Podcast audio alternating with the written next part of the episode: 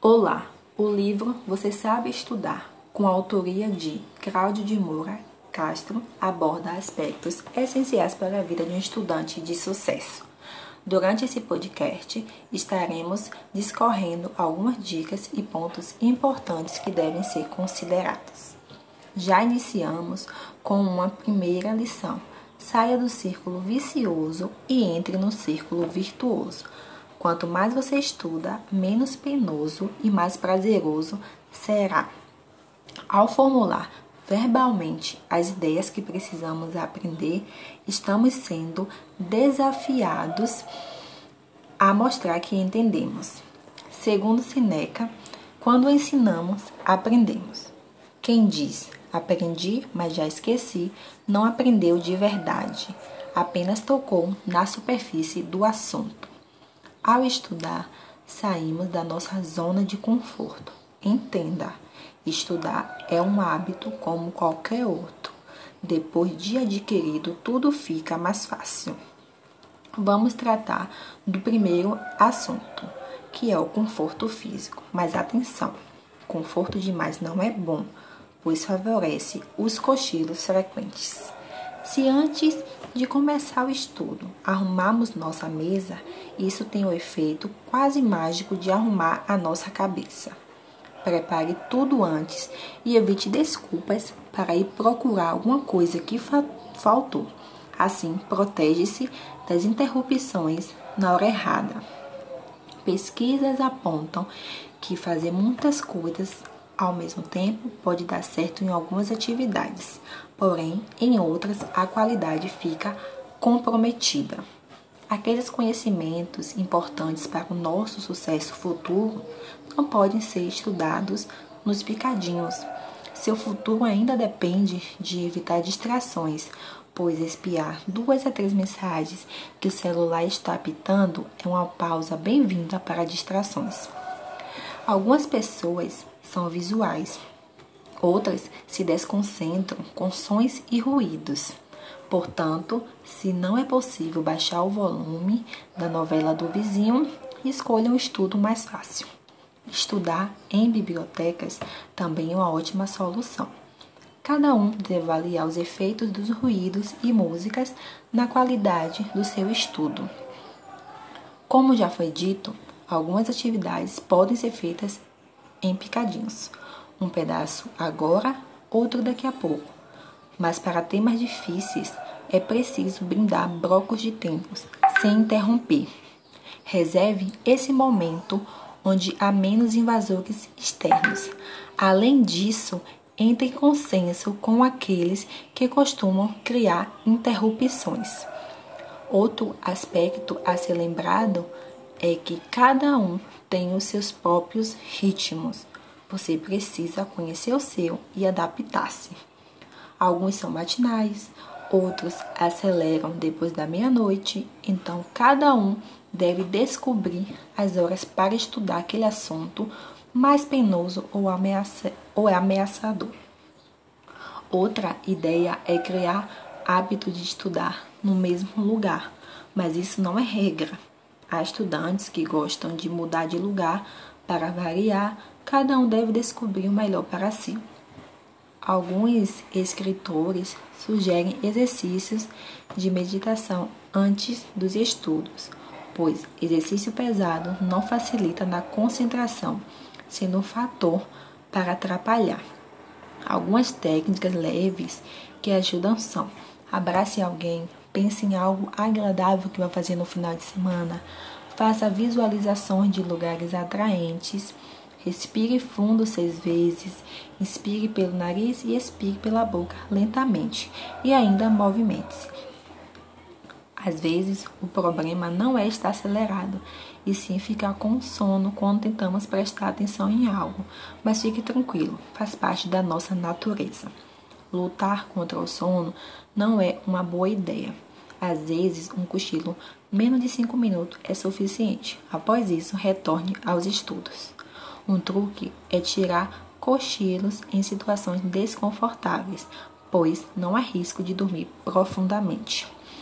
Agora fala, fal, falaremos do conflito entre o importante e o urgente. coisas importantes que não são feitas, as consequências negativas serão mais sérias. Mas na prática, o urgente é o maior inimigo do importante. Então, todo nosso esforço tem que se voltar para o que é urgente. Assim, quando a nossa concentração foge, é preciso introduzir pausas. A solução é alternar tarefas. Se cansou de uma matéria, passe para outra. Também façam lista com tudo o que precisa ser feito. Pode incluir, também a agenda, que é uma lista datada. Reveja as listas, tome e confronte o que é prioridades e exigências. Disciplina nos estudos é um hábito a ser adquirido. Aliás, uma boa definição de disciplina é fazer o que precisa ser feito quando não estamos com vontade. Fale sozinho, caso contrário, descreva o que você precisa entender. Como em todos os hábitos, cada vez que falhamos, damos um passo atrás. Quando isso acontece, damos marcha a ré. Com isso, adquirimos os maus hábitos de deixar a compreensão se atrasar. Portanto, ao perder o fio da meada, tudo se torna mais árduo, mais penoso. Dorme pouco para estudar mais não dá certo é uma grande besteira. Tem uma noite de sono bem dormida. Se concentrar nos estudos também é preciso descansar. Descobriu-se que exercícios aeróbicos aumentam a concentração e foco no que estamos fazendo. Isso é uma péssima notícia para os sedentários. Hoje, se sabe com segurança que é mais vantajoso ler antes do que foi indicado. Lendo antes, já entramos na sala com uma imagem mental da estrutura lógica do assunto, além de identificar quais partes teve dificuldades e pedir ao professor que assim esclareça. Ao fazermos as anotações, entendemos mais e temos também a disciplina de selecionar o que será escrito, mantendo a atenção no que está sendo dito.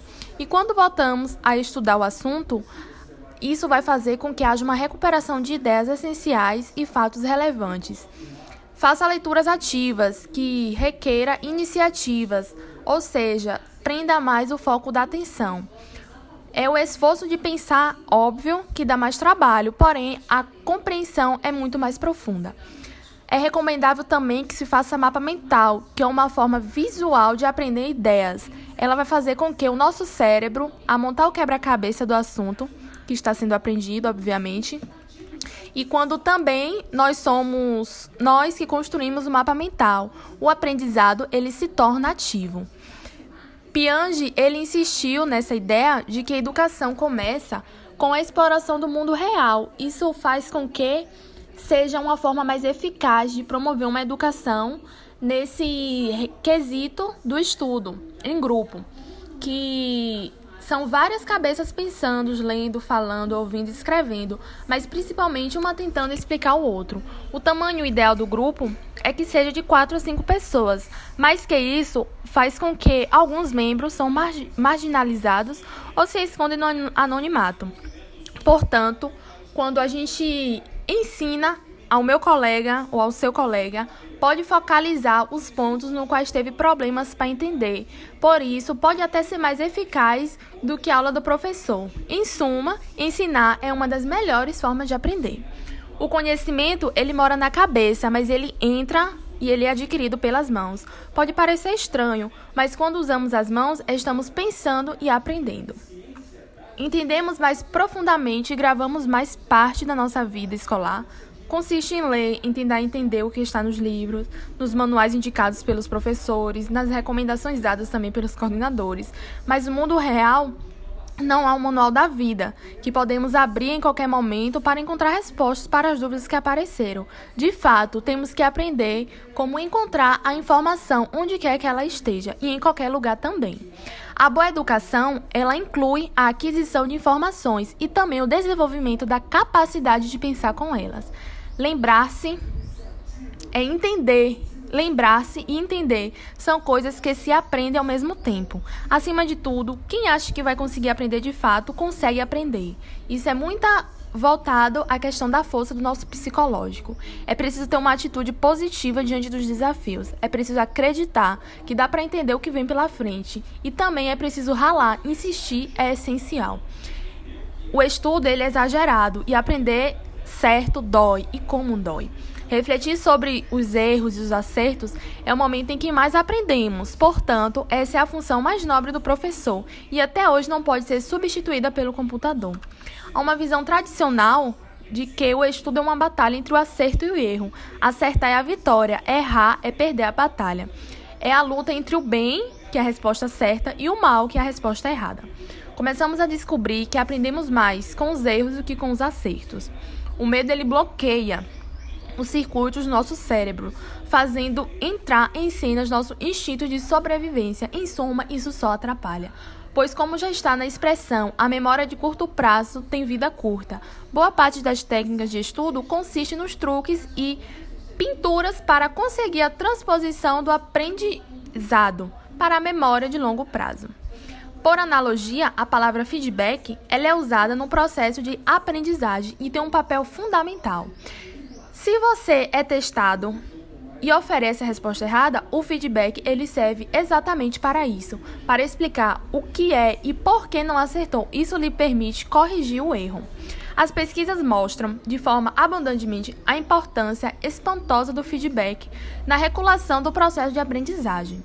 Saber por que errou também é essencial. De fato, é uma hipótese razoável supor que, mesmo acertando, você não tenha tanta segurança do seu conhecimento quando errando. Portanto, entender o seu acerto é crítico para o real aprendizado.